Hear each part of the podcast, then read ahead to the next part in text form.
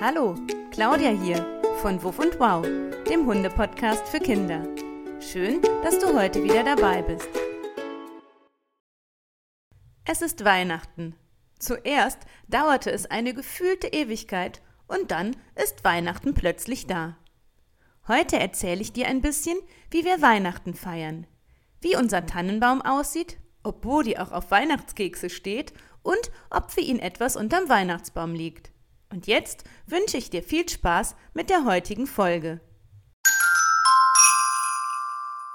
Im Dezember geht's los. Das erste Türchen vom Adventskalender wird geöffnet. Und jetzt sind es nur noch 24 Tage bis zum heiligen Abend. Auch ich habe die Tage bis zum heiligen Abend gezählt und habe für meine Therapiekinder in der Ergotherapie einen Adventskalender gebastelt. In den letzten Jahren, da gab's immer einen Kalender mit Leckerchen für Bodi. Aber in diesem Jahr habe ich ein bisschen auf Bodis Figur geachtet. Er hat nämlich ein oder zwei Kilos zugenommen und darum gab's diesmal etwas ohne Leckerchen. Ich habe eine kleine Lichterkette und 24 weiße Transparentsterne ans Fenster gehangen.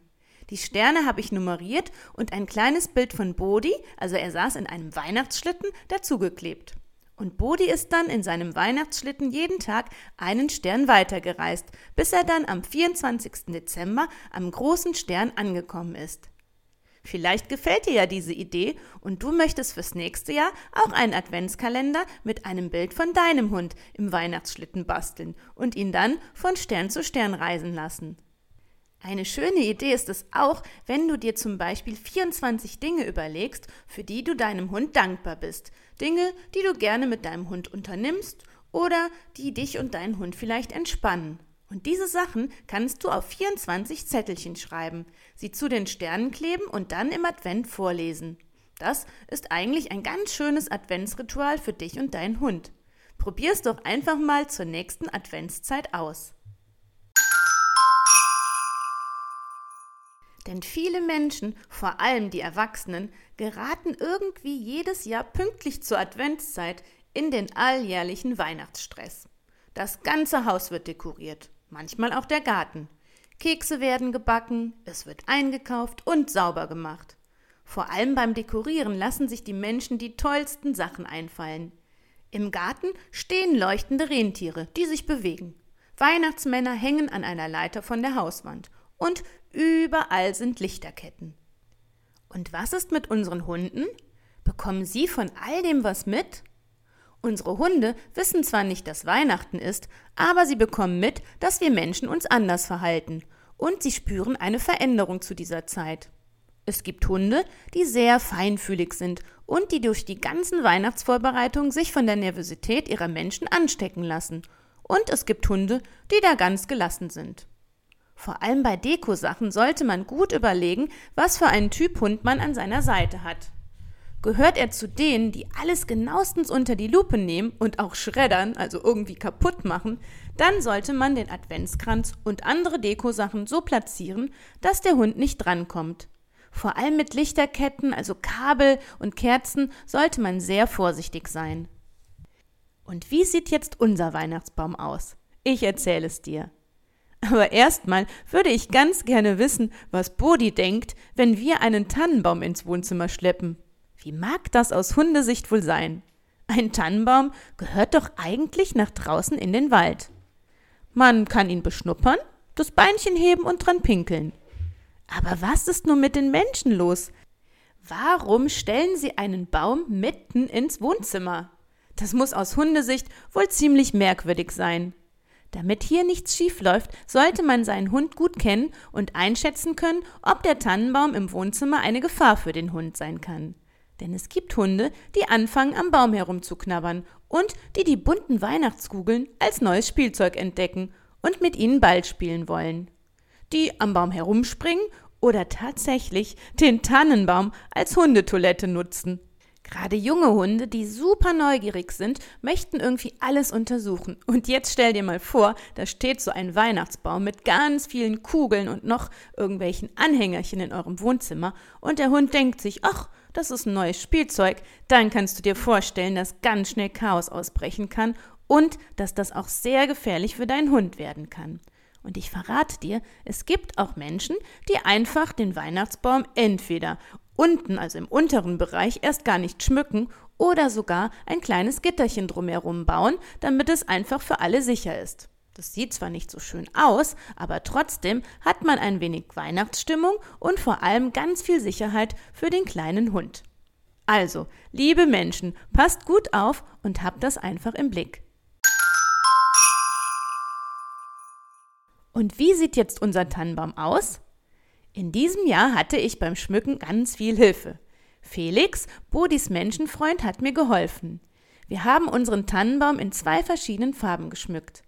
Am Baum hängen goldene und blaue Kugeln. Von den blauen Kugeln gibt es drei verschiedene Größen. Klein, mittel und groß.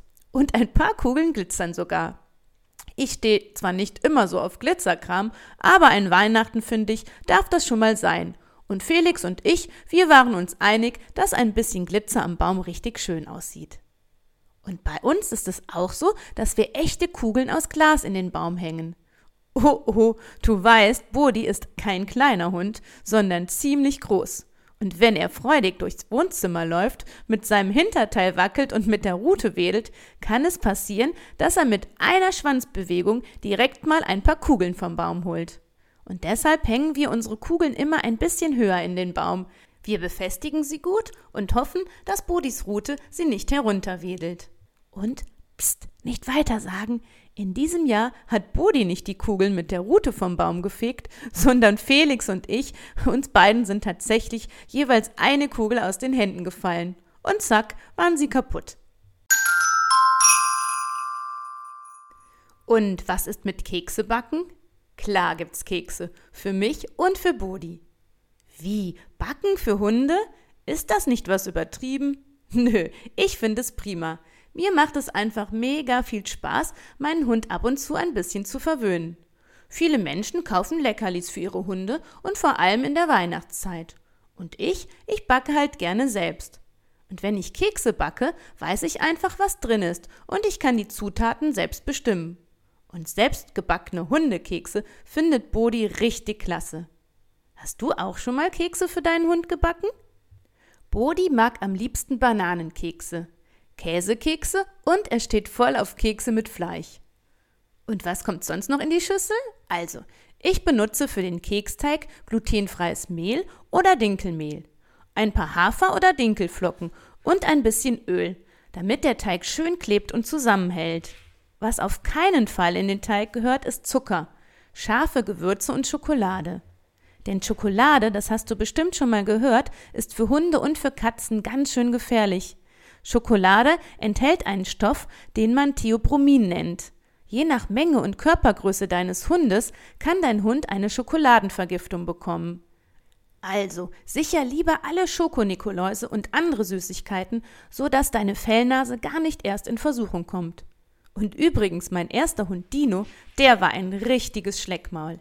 Er hat im Keller mal einen Karton mit unzählig vielen Tafeln Schokolade geplündert. Keine Ahnung, wie viel er gefuttert hat.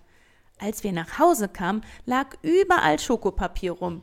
Und Dino war ein sehr großer Hund mit einem Gott sei Dank großen Hundemagen. Er hat sich danach zwar ordentlich übergeben, aber es ist nichts Schlimmeres passiert. Deshalb mein Tipp: Schokolade auf jeden Fall nirgendwo offen herumliegen lassen. Und selbstgebackene Hundekekse, die kommen auf jeden Fall immer gut an. Und man kann sie auch super verschenken. Ist dein Hund auch ein Feinschmecker? Finde es doch einfach mal heraus.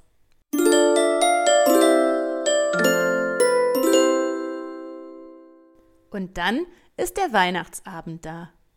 Bekommt Bodi Geschenke? Auf jeden Fall. Ich finde es schön, anderen Menschen, aber auch meinem Hund eine Freude zu machen. Und deshalb liegt für Bodi ganz klar auch was unterm Weihnachtsbaum. Und jetzt möchtest du bestimmt wissen, was Bodi auspacken darf. Erstmal muss ich dir erzählen, dass das Auspacken für Bodi überhaupt das Schönste an den Geschenken ist. Bodi liebt es einfach, Papier zu zerreißen und Dinge auszupacken. Wie macht er das? Also ich finde, er ist da ziemlich geschickt. Er hält mit seinen Pfoten das Papier fest und mit den Zähnen zupft er es auseinander.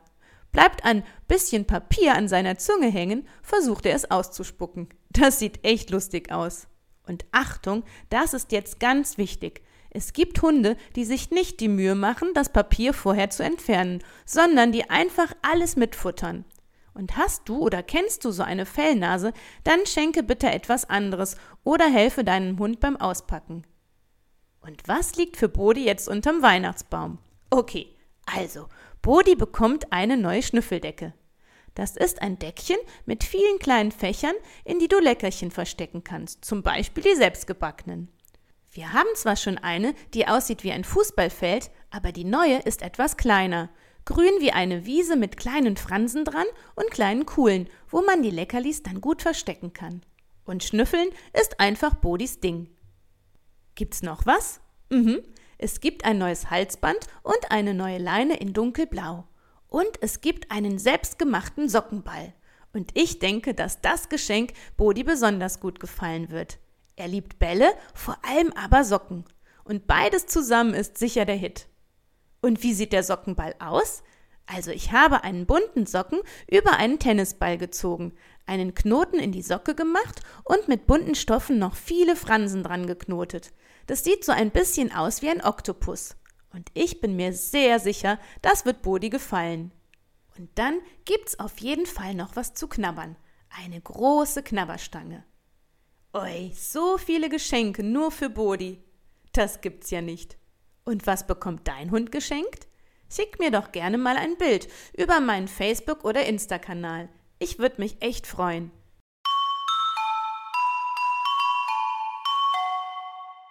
Heute habe ich dir erzählt, wie Bodi und ich die Adventszeit verbringen, wie unser Weihnachtsbaum aussieht und was für Bodi unterm Weihnachtsbaum liegt. Aber pst, nichts verraten. Und jetzt wünsche ich dir und deiner Familie und natürlich deinem Hund frohe Weihnachten. Kommt gut ins neue Jahr und dann hören wir uns im Januar hier bei Wuff und Wow wieder. Bis dahin, mach's gut. Tschüss und wow, deine Claudia.